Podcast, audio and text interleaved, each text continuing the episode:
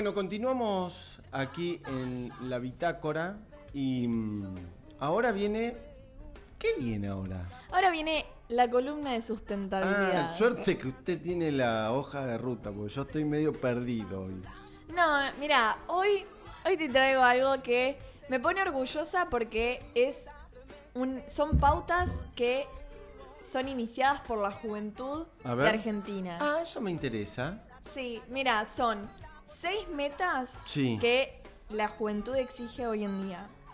A ver. La primera es que todos los países de la región de Latinoamérica firmen el acuerdo de Es- Escazú.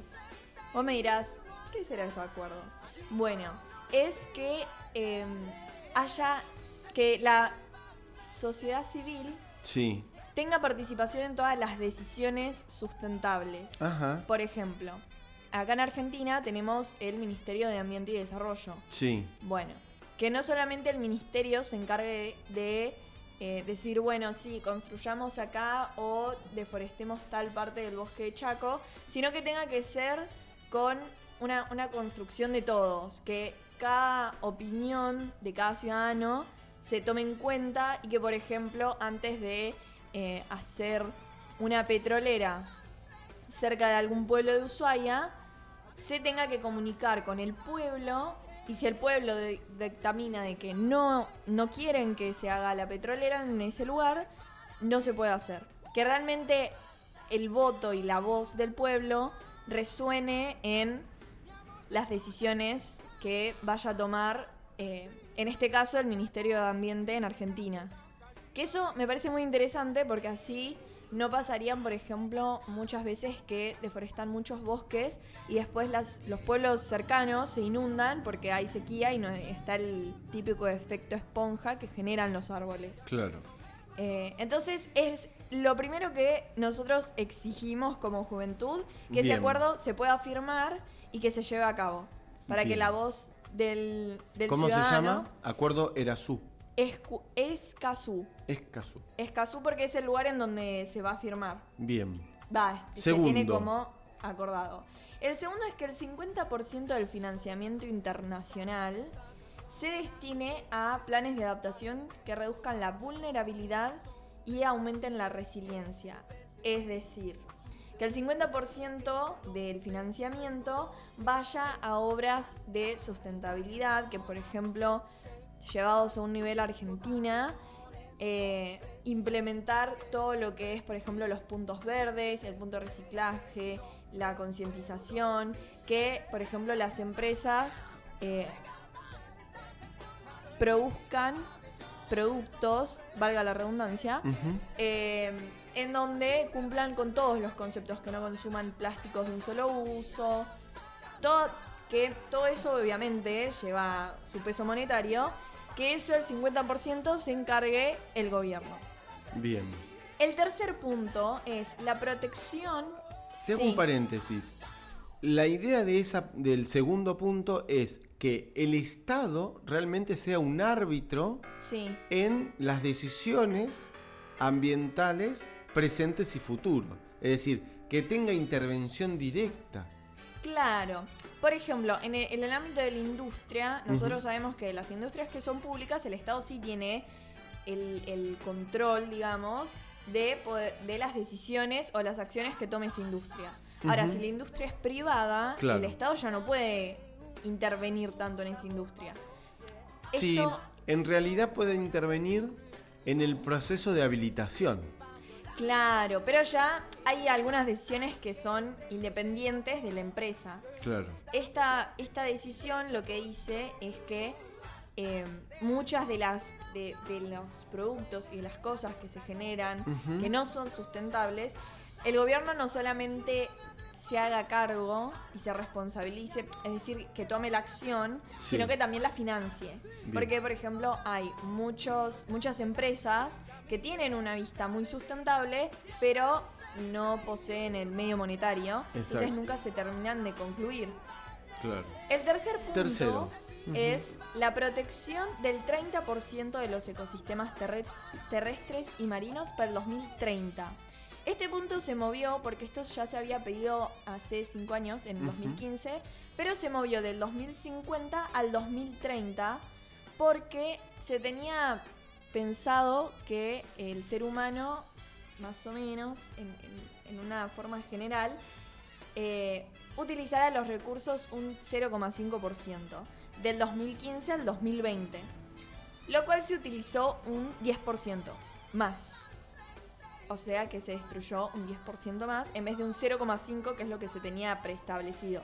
Por eso se corrieron 20 años a esta propuesta de que tengan que proteger el 30% de todo lo que sería eh, zonas terrestres y marinas en donde habita la fauna y la flora nativa del país. Porque estos, todos estos acuerdos no solamente cumplen para Argentina, sino también para toda Latinoamérica. Recordemos eso, que Argentina lo está pidiendo, pero para toda Latinoamérica. Bien.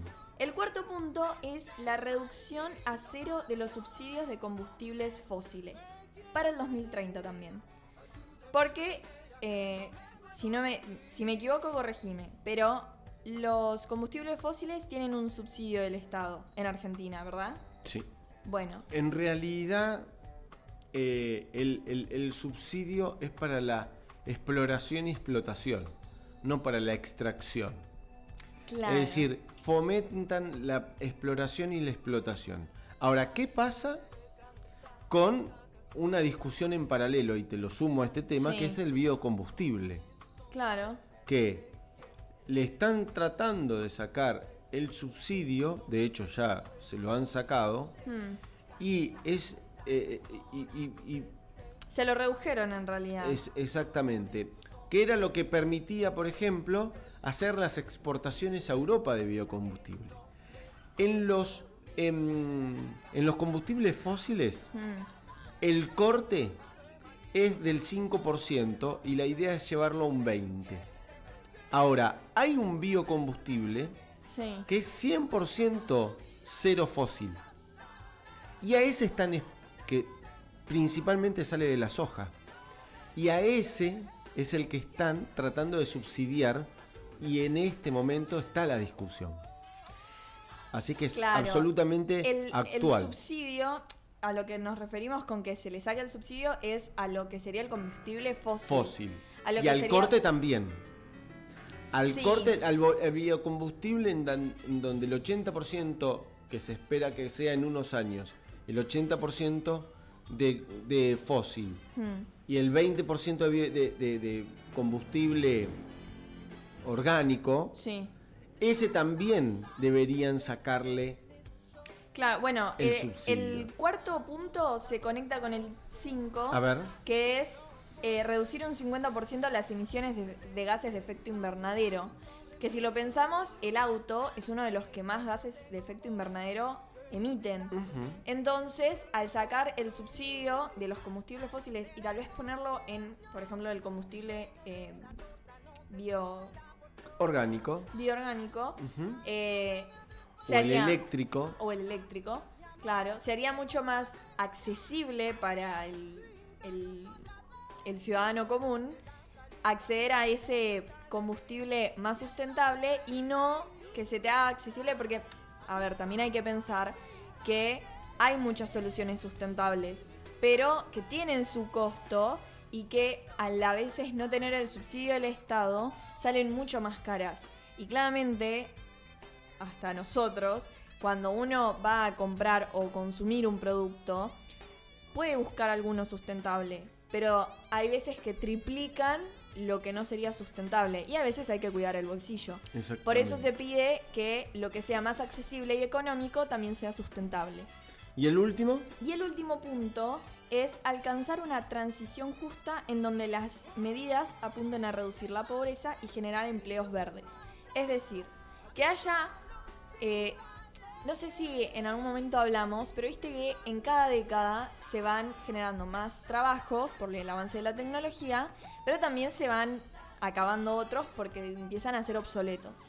Bueno, hoy en día debe- quere- queremos abrir como nuevos trabajos porque es necesario, por ejemplo, alguien que, que concientice, alguien que pase a buscarte la basura, porque normalmente mucha gente, por ejemplo, de, de Pilar, de Exaltación de la Cruz, re- recicla, separa la basura, pero pasa el mismo camión y se lo lleva todo en uno. Entonces, si uno dice, no voy a hacer un paso más para que el otro haga un paso para atrás. Exacto. Bueno, si abrieran eh, otro consorcio en donde se llevara los reciclajes, como se llevan la basura hoy en día, generaría más empleo y también ayudaría a que la gente reciclara. ¿Por qué? Porque si uno dice, no, pero después me, me llevan esta bolsa para allá, otra bolsa para allá, uno es mucho más fácil y vamos avanzando todos juntos. Exacto.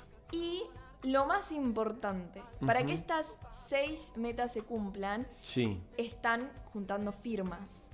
Cualquiera que nos esté escuchando que quiera dejar su firma, nos puede mandar un mensaje por Instagram en guion bajo la bitácora guion bajo o por Facebook la bitácora, en donde nosotros les vamos a pasar el link en donde va a ser seguro, que va a ser seguramente ese, y ustedes solo tienen que seleccionar el link y entrar, firmar Y y ya listo. está. Y mientras más firmas, esto va a ser mucho más accesible y se va a poder concretar muchísimo más rápido. Muy bien.